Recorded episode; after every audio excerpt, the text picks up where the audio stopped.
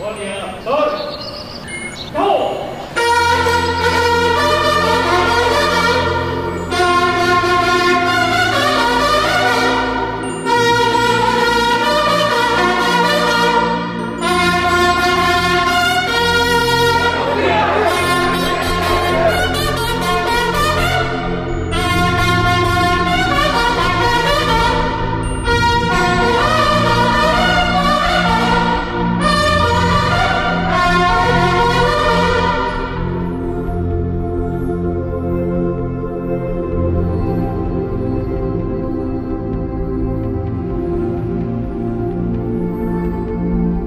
Pues eh, les informo que hoy vamos a tener un evento para conmemorar el inicio de la fundación de Tenochtitlan hace aproximadamente 700 años. Entonces vamos a llevar a cabo este acto. Eh, nos va a acompañar la vicepresidenta de Brasil. Eh, no tenemos eh, nada que exponer ahora, de modo que vamos a contestar preguntas porque hay veces que tenemos poco tiempo. Adelante, adelante. Y tú, tres, cuatro. Gracias, presidente. Buenos días. Daniel Blancas de Crónica. Eh, antes que hacer la pregunta, presidente, me gustaría eh, cuestionarlo o preguntarle una, pues una inquietud periodística eh, que, que- que puede dar luz respecto a nuestro trabajo aquí en la mañanera. El gobierno federal respalda, apoya la denuncia ciudadana, es decir, los ciudadanos que denuncian anomalías o irregularidades en algún programa social son bienvenidos en, el- en- en su gobierno, es decir, este, respalda la denuncia ciudadana, su Sí, gobierno. sí, Ok. Por eso se lleva a cabo este, este diálogo circular. Bueno, le- si le- no, sería como antes, ¿no? Es- exactamente. Ustedes este, podían este, interactuar con Fox, con Calderón, No, no, no. con Peña. Nieto. Por eso esperábamos que fuera algo distinto esto. Sí, es distinto, es distinto. Ok. Eh, eh, no hay ningún tipo o no habrá ningún tipo de represalia para ninguno de los de la gente de la de la ciudadanía que No, haga denuncia. No, no, al contrario. Todos tenemos que ayudar para moralizar la vida pública. Ok, muchas gracias por sus respuestas, presidente. El tema que yo le traigo hoy tiene que ver con el programa Sembrando Vida. Eh, este programa eh, tampoco hay que generalizar, es muy importante decirlo, no generalizar y también poner sobre la mesa que no encontré ningún eh, sembrador, ningún campesino que dijera que el programa no sirve. Al contrario, todos los campesinos y todos los sembradores que yo entrevisté, que son parte del programa, todos me dijeron que, que veían al programa útil, que por primera vez se les volteaba a ver respecto al campo. Sin embargo, hay una situación que me gustaría compartirle, precisamente que se deriva de denuncias ciudadanas. Eh, tiene que ver con, eh, hay, eh, usted sabe que el programa tiene reglas de operación. Las reglas de operación contemplan apoyos económicos adicionales, así se le llama. ¿Qué son estos apoyos económicos adicionales? Son, digamos, dinero que se le da a los sembradores o a los campesinos más allá de su jornal, que ya sabemos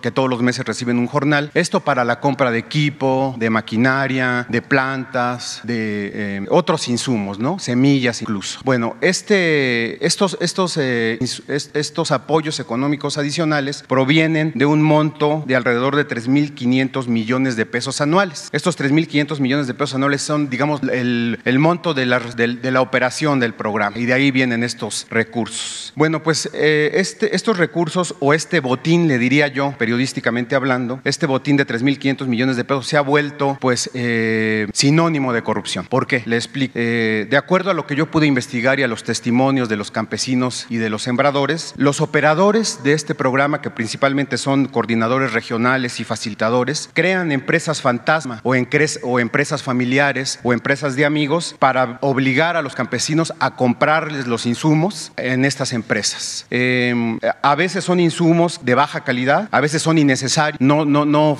tendrían que ser parte del proceso de sembrando vida a sobreprecios. Imagínense que, por ponerle un ejemplo, una pala que en un pueblito cuesta 250 pesos, encontramos palas de 400 o de 500 pesos a sobreprecio. Entonces, eh, esto, esta situación creo que es importante que la conozca su gobierno. Eh, yo le pregunto si usted contemplaría la sustitución, porque ¿quiénes son estos operadores que hacen estos negocios, presidente? Son políticos, son buscahuesos, como le decimos este, periodísticamente hablando. ¿Usted estaría o contemplaría sustituir a estos políticos buscahuesos por gente ciudadana o gente eh, profesionista que conozca del campo, que sea técnico y que no utilice estas artimañas para hacerse de dinero público? Sí, desde luego. Pero además, lo que tú estás eh, denunciando eh, de comprobarse es un eh, acto de corrupción que cae en la esfera del derecho penal. Es decir, hay que eh, investigar y presentar una denuncia ante la fiscalía. Y no tienes que hacerlo tú, lo hacemos nosotros. Nada más nos ayudas entregándonos la información que tengas y desde hoy mismo iniciamos la investigación. Nosotros no tenemos relaciones de complicidad con nadie. No hay eh, privilegios, no hay edad para nadie, ni para mis familiares, ni para mis hijos, para nadie. El que comete un delito tiene que ser castigado, sea quien sea. Voy a recordar, que esto es muy importante, lo que di a conocer en algún tiempo, pero para que no piensen que fue eh, una instrucción pasajera. No pones la carta, por favor. Entonces, sea quien sea. ¿Usted no conocía el tema, No, presidente? no, y este y estoy constantemente recorriendo los pueblos y superviso el programa y Bueno. es un programa de primera, es un programa que significa apoyar a más de 400 mil sembradores. Es el programa de reforestación más importante del mundo. Es sembrar un millón de hectáreas de árboles frutal, maderable. Nada más para que tengan una idea, en Estados Unidos destinan a la reforestación, aún con todo el esfuerzo que están haciendo para enfrentar el problema del cambio climático, 30 millones de dólares. Y nosotros destinamos 1.300 millones de dólares al año al programa Sembrando Vida. Entonces, nos das todos los datos, se hace la investigación, aquí mismo vamos a responder. Presidente, eh, a veces... A eh, ver, vamos, préstame el micrófono, por favor. Dice, me dirijo a ustedes con la instrucción clara y precisa de no permitir bajo ninguna circunstancia la corrupción, el influyentismo, el amiguismo, el nepotismo, ninguna de esas lacras de la política del antiguo régimen. Todos estamos obligados a honrar nuestra palabra y cumplir el compromiso de no mentir, no robar y no traicionar la confianza de los mexicanos. En consecuencia, les reitero, no acepto bajo ninguna circunstancia que miembros de mi familia hagan gestiones, trámites o lleven a cabo negocios con el gobierno en beneficio o en su beneficio o a favor de sus recomendados. Esto incluye a mi esposa, hijos, hermanos, hermana, primos, tíos, cuñados, nueras, concuños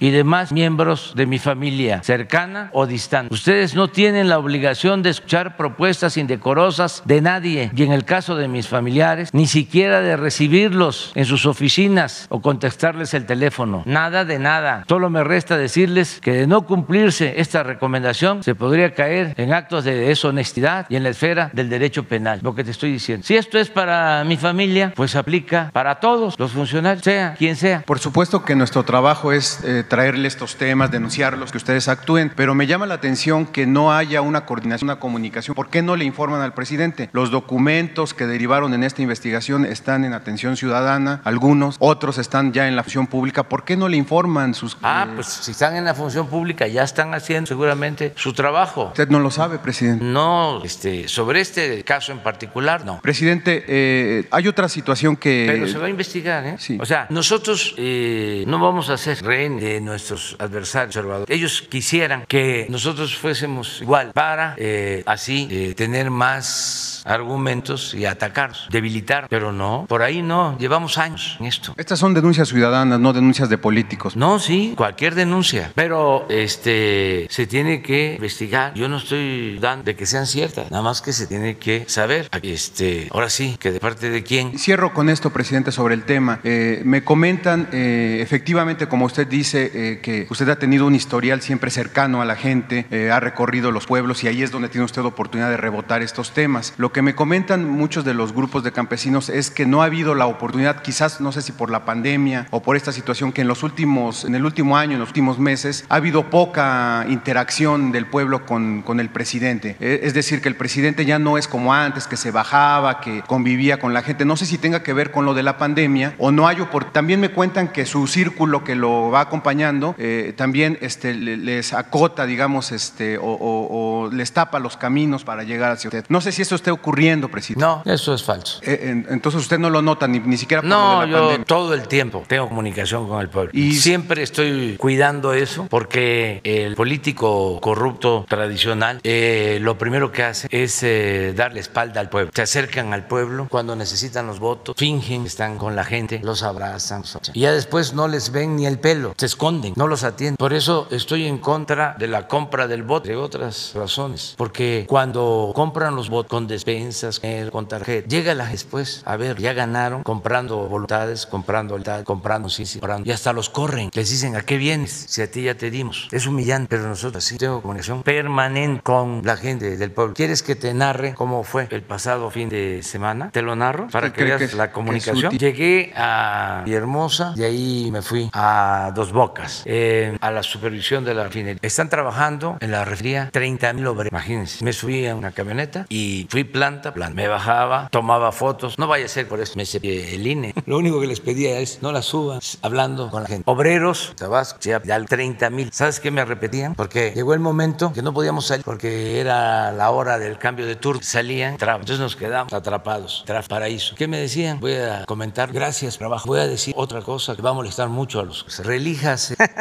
relíjase. Decía, no, que no ven que ya estoy chocheando, que además soy partidario de la no reelección, soy madrista. Ya hasta el 4, pero constante. Fotos, nada más ahí, pues unas 100 guardando distancia. De ahí nos fuimos a dormir a Coatzacoalcos, a un hotel que está en Malecón. Que llegamos, ya había gente para tardes. El día siguiente, ahí desayunamos, dos meseros. El que nos atendió, compañero, eh, me empieza a decir de que su hija recibe becas. Tiene dos hijas, las, las hijas reciben becas. Están él muy contento. De ahí nos vamos a la refinería de Minatitlán, que se incendió. Una parte. Están todos los trabajadores, explican cómo habían apagado el incendio. Aprovecho para agradecerles lo que hicieron. Tengo una reunión con los técnicos de la eh, salimos de ahí, eh, nos subimos a una camioneta eh, arreglada para ir sobre la vía del tren, paso por Istepec, así, supervisando, saludando, por Comitancillo, nos bajamos, supervisamos ese tramo que tiene 80% de avance. Me informan de que hay dos tramos atrasados, uno porque aquí lo mencionamos, hay unos delincuentes, unas bandas que extorsionan a las empresas y otro porque de plano la empresa constructora no está cumpliendo, ya se mandó aviso. Eh, de ahí nos vamos a ver en Salina Cruz un rompeola que se está construyendo. ¿Con cuántos trabajadores me reúno ahí? Como con 200, los obreros, que están construyendo un rompeolas de 1.600 metros de largo y 120 metros de ancho en el fondo del mar y en la superficie de 20 metros, como un muelle. Es una obra importantísima para darle quietud al mar, puedan entrar barcos grandes a la descarga de contenedores. Una inversión de 4.800 millones. Pero no solo hablo con los trabajadores, hablo con los ingenieros que están a cargo de las... Me quedo a dormir ahí ya tarde porque llevamos a cabo en la oficina del puerto otra reunión. Me quedo a dormir en un hotel, Salina Cruz. Eh, los trabajadores del hotel, todos muy atentos, este, platicando con ellos. no tengo guardaespaldas. No olviden que al presidente lo cuidaban 8 mil elementos del Estado Mayor, que nadie se podía acercar al presidente. Ahora son 15 jóvenes, mujeres y hombres, que no saben de manejo de armas, eh, de seguridad, que lo que hacen es ayudar a que eh, la gente pueda acercarse y me ayudan a recoger peticiones, todo lo que me presenta la gente. Eh, de ahí, esto ya amanezco domingo, de ahí me voy a la refinería de Salina Cruz, lo mismo, los trabajadores. Aquí se hizo una denuncia de que estaban abandonadas las casas, las refinerías de los trabajadores, de los técnicos. Voy a ver, no es así.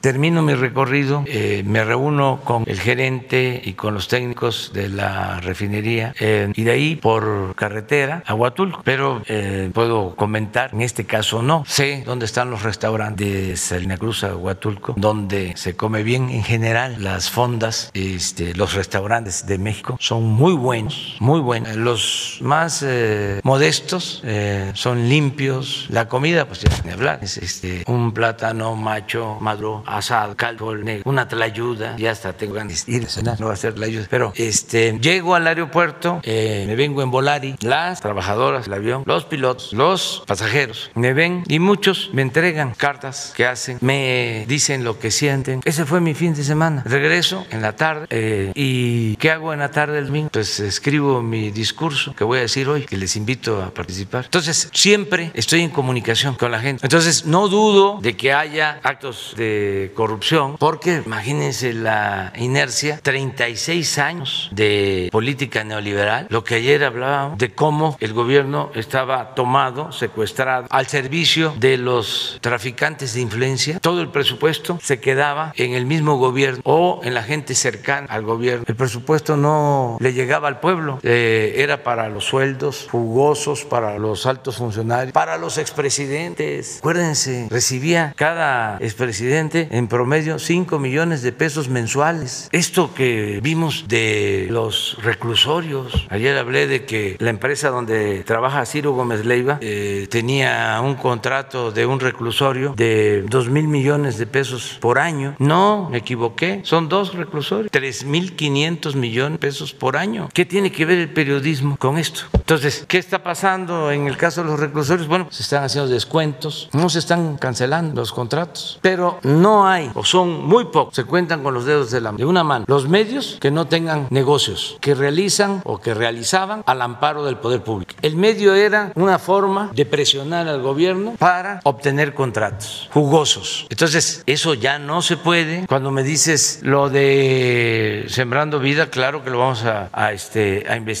y que se sepa de que no vamos a permitir ningún acto de corrupción. Para, cerrar el tema, presidente, y perder el hilo, eh, uno, como le decía, uno pudiera esperar que hubiera más rebote de funcionarios, que la función pública ya lo hubiera enterado de estos porque hay expedientes ahí. Vemos muy fantasmal a Irmeréndira. Eh, la pregunta es eh, de cierre si está usted pensando en un cambio en la Secretaría de la Función Pública y, y lo otro, que le enviara un mensaje usted a los campesinos, a los sembradores, porque esta conferencia la ven muchos de ellos, eh, más, más que nada de orientación. Si están ellos obligados con los recursos que reciben de manera directa a comprar los insumos que los operadores les obligan o les inventan. Nada. Y que me ayuden, como les solicito apoyo a todos los ciudadanos para denunciar los casos de corrupción. Vamos todos a purificar la vida pública. Es que ese es el meollo de todo. Si acabamos con la corrupción, si desterramos la corrupción, se va a lograr el renacimiento de México. Ese es el mal que más daña, que más aqueja. Y eso fue lo que se fomentó en los últimos tiempos. Y el gobierno era el principal eh, promotor de la corrupción. Y se empezó a ver como algo normal y permeó. Hay quienes este, están molestos porque vivían de eso, de la corrupción. Están molestos con nosotros. Afortunadamente, a pesar de que se esmeraron en corromperlo todo, no lo lograron. ¿Y saben por qué? Porque tenemos la herencia de civilizaciones, de culturas, en donde lo fundamental en los pueblos era la honestidad y en las familias. Tenemos una gran reserva de valores culturales, morales, espirituales, y eso no pudieron destruirlo. Es como eh, el intento persistente de destruir a las culturas indígenas, incluso declarándole la guerra a los grupos indígenas, exterminándolos, con eh, la justificación de que eran incultos, que había que civilizarlos, salvajes. Porfirio Díaz decía que se querían adueñar de las tierras nacionales.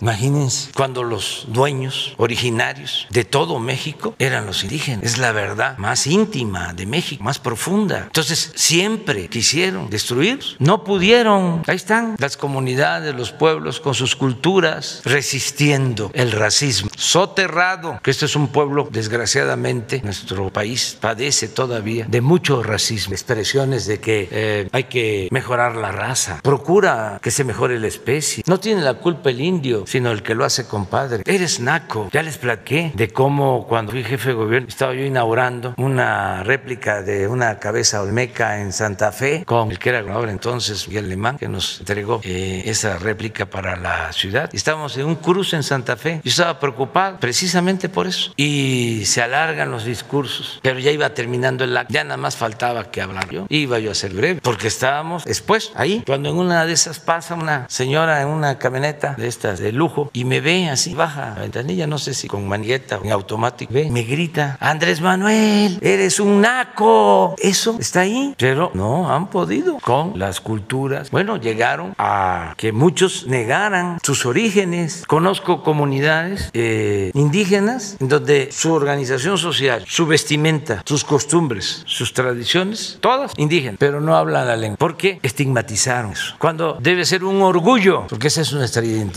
Fue tan fuerte, ha sido tan fuerte el racismo, de modo que tenemos que seguir eh, cambiando, este, transformando, eh, avanzando, haciendo a un lado la hipocresía y este, no detenernos en la transformación. Y claro que va a haber eh, este, oposición conservadora, va a haber reacción, siempre hay, nada más que ahora ya no se permite, o al menos nosotros no aceptamos la simulación, la hipocresía. Imagínense de que la Embajada de Estados El gobierno de Estados Unidos, esté financiando a grupos políticos que están en contra nuestra, que les den dinero a los intelectuales, escritores mexicanos. ¿Cómo me voy a quedar callado? Si eso es una violación a la Constitución. Voy a estar pendiente de la respuesta del gobierno estadounidense, porque voy a exigir de que se suspenda ese financiamiento. ¿Cómo un gobierno extranjero va a financiar opositores? Nosotros vamos a Estados Unidos a meternos en la vida política de ese país. ¿Vamos a financiar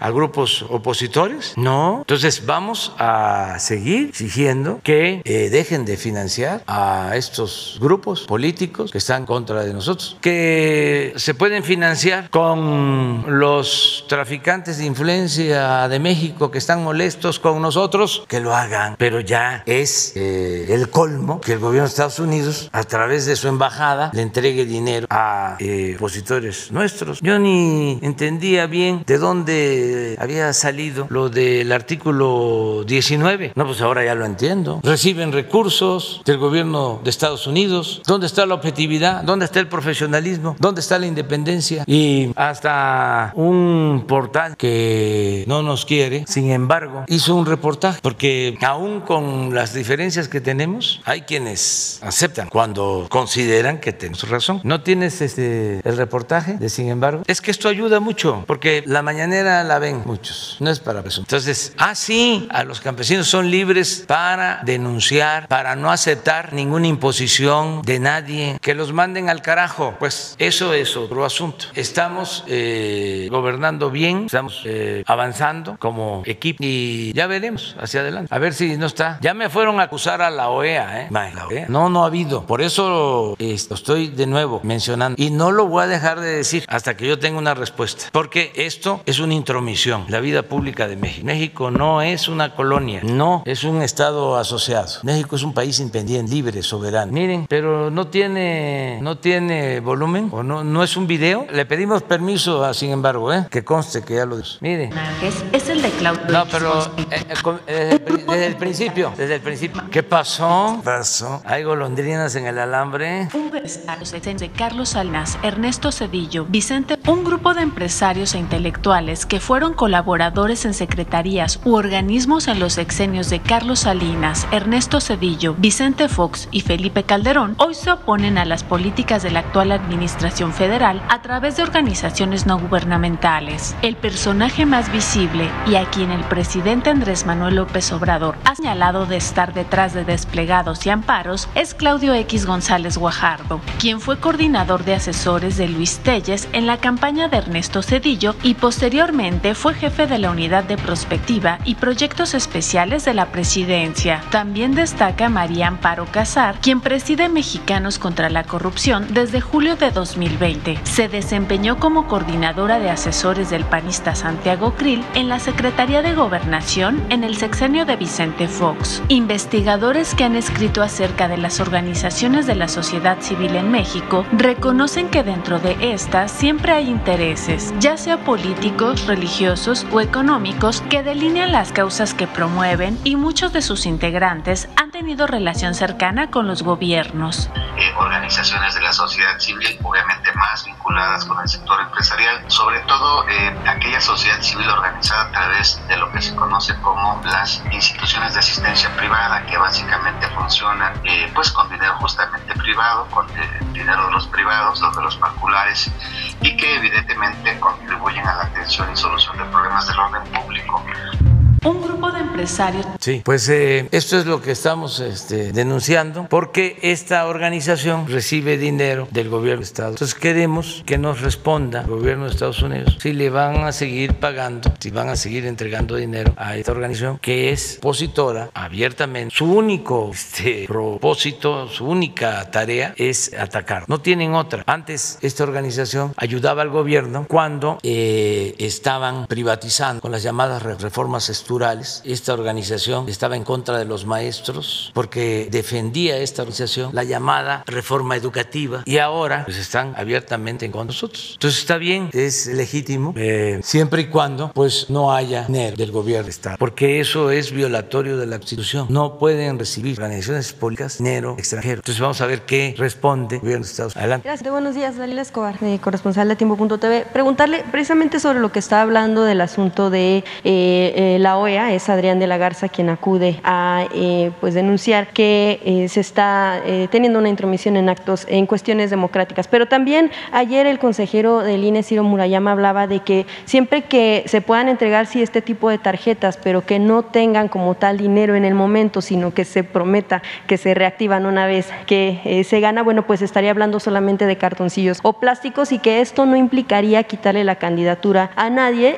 Preguntarle qué hay de respuesta ante esta situación y también, bueno, pues habla de situaciones como de desinformación o falacias que se pueden manejar alrededor del proceso que se está, del proceso electoral, eh, por el cual, bueno, pues ellos insisten en que van a seguir revisando temas de eh, financiamiento en campañas, etcétera. Y bueno, pues esto también, eh, esta situación de si la OEA le llegara a enviar alguna información respecto de este tipo de denuncia, ¿qué respondería? Pues este, eso de la OEA me hace recordar canción del finado Carlos Puebla, pero ahí se las dejo. Este, mire, nosotros no tenemos nada que nosotros estamos luchando por la democracia, queremos la transformación del país, estamos contra la opción y puede venir cualquier organización. Están las puertas abiertas. No impedimos a nadie que observe lo que está sucediendo. No hay censura para nadie. Acerca de las tarjetas, pues estamos obligados a denunciarlo porque consideramos que es un delito. Pero esto lo va a resolver la autoridad correspondiente, la fiscalía. Si este consejero dice que no es un delito, pues está bien, es su opinión, pero le corresponde a la fiscalía resolver sobre la denuncia. ¿Usted considera que se adelanta el consejero a esta investigación? Él siempre se adelanta, porque eh, ellos están ahí para impedir la democracia. De tiempo atrás, el presidente, este eh, consejero, en particular este consejero, firmó un manifiesto eh, avalando el fraude electoral del 2006. Entonces, ¿cómo eh, pensar de que es demócrata? Además, se han hecho de la vista gorda siempre. Eso ya es sabido. Afortunadamente, la democracia no depende de ellos. Ellos pueden eh, poner obstáculos para que haya democracia, pero la democracia eh, la hace valer el pueblo, como sucedió en las elecciones del 18. Es la gente, es el pueblo el motor del cambio, y en este caso del cambio democrático. Entonces, todos estos aparatos en un sistema antidemocrático los crearon para impedir que el pueblo tenga las riendas del poder en sus manos. Siempre repito, demos es pueblo, kratos es poder, por eso es democracia, es el poder del pueblo. Y aquí, en nuestro país, no había democracia porque el pueblo no tenía el poder. ¿Quién tenía el poder en México? Los potentados, los políticos corruptos, los traficantes de influencia, los intelectuales orgánicos, la prensa vendida o alquilada. Ese era el poder. El pueblo no contaba. La mayoría de los mexicanos. Las decisiones se tomaban arriba, en la cúpula. Por eso ahora las cosas son distintas. No nos adelantemos. Hay que esperar que la Fiscalía General de la República decida. Y todo el mundo tiene derecho a ir a la OEA, a la ONU, a cualquier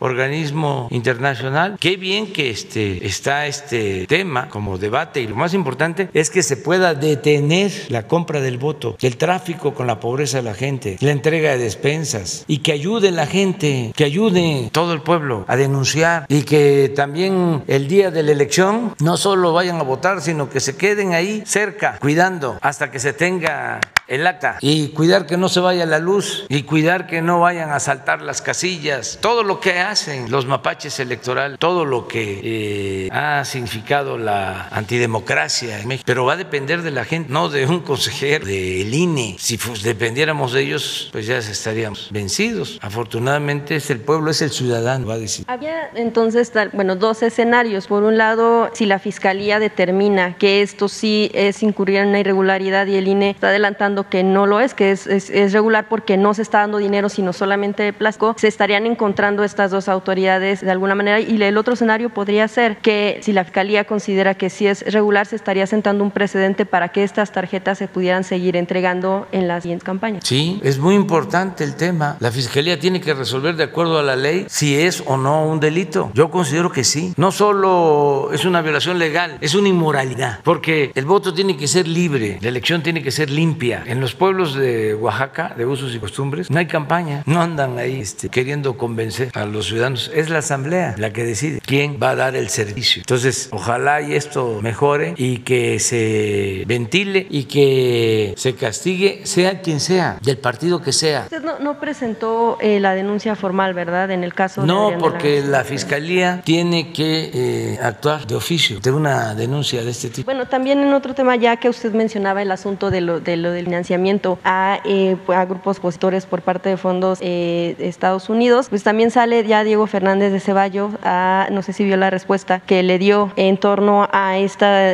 relación que usted hace, lo que dice es que, bueno, le imputa delitos graves, que él estaría dispuesto o le pide a usted que ponga fecha para que él venga a Palacio Nacional y escuchar los argumentos, pues, escuchar las pruebas. Ay, nanito.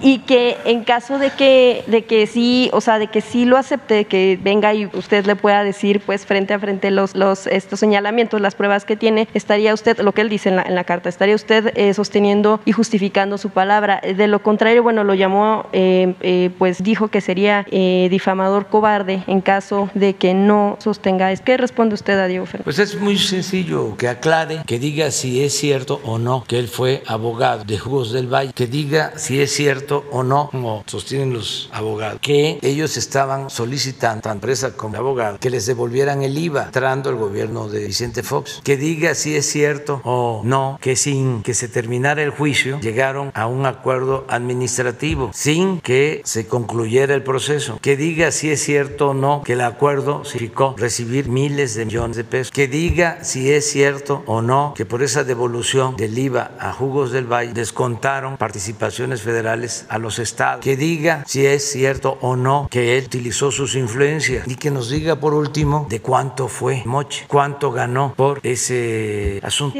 Nada más eso. Y ya, ¿para qué vamos a estar hablando? Es eh, público y notorio que tenemos diferencia. Solo si él llegara a denunciar, usted estaría dispuesto a, a, pues a, tener los dichos, a presentar las pruebas. Si él llegara a ceder. Sí, si él dice que lo que yo estoy diciendo no es cierto, él estaría en su derecho a denunciarme, pero yo no digo mentiras, tengo las pruebas. Y precisamente sobre eso que, que usted menciona también, ayer hablaba del caso de dos exgobernadores de Coahuila, eh, Rogelio eh, Montemayor y también eh, Rubén Moreira. Hablaba de que el, empresario Alonso Ancira, pues incluso pagaba viáticos al, al exgobernador. También sabemos varios antecedentes que tiene el, el exgobernador Rubén Moreira, pero y precisamente hace unos minutos hablaba usted de, de no establecer relaciones de complicidad y de que se tiene que sancionar a quienes hayan cometido irregularidades.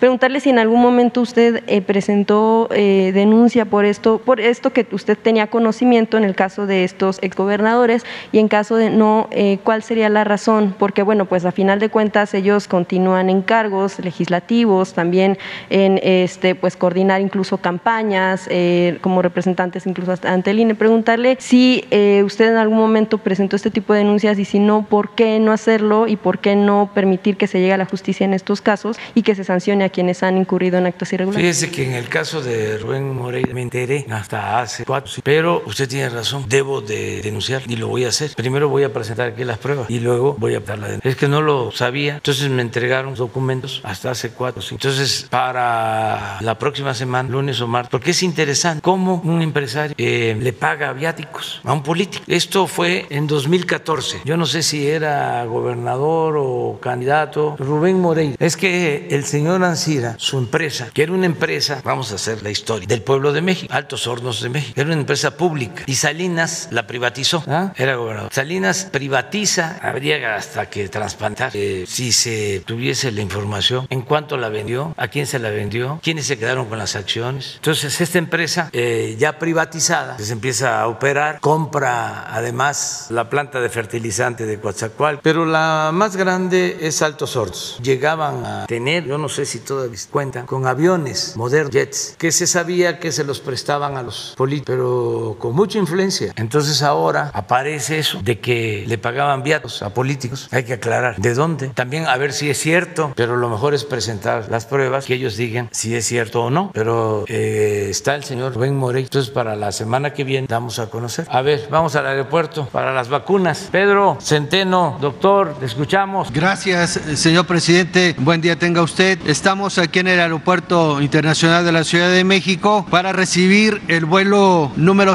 62 que trae el embarque 48 y es de laboratorios Pfizer. Trae 585 mil dosis de vacuna de Cincinnati, Estados Unidos y con este embarque el laboratorio Pfizer llega a 12 millones 80 mil 445 dosis entregadas al país que representa el 42% del total. Con estas dosis, señor presidente, llegamos a 28 millones 722 mil 285 vacunas en el país para continuar con el Programa Nacional de Vacunación contra COVID. Muy bien, este, Pedro, adelante. Entonces, ¿a, qué horas llega el avión? Está programada, programado a las 9.30 de la mañana de hoy, señor. Muy bien. Entonces, seguimos teniendo envíos de vacunas, de modo que va a continuar el plan de vacunación. Eso es lo que podemos informarle a la gente. Ya estamos eh, avanzando en la vacunación de 50 a 59 y no descartamos el que antes de que termine el mes tengamos vacunados a todos los maestros, maestras, tanto de escuelas públicas, escuelas privadas y también aún con una dosis a eh, mayores de 50. Esto nos va a ayudar mucho. Muchas gracias, muchas gracias, doctor eh, Pedro Centeno.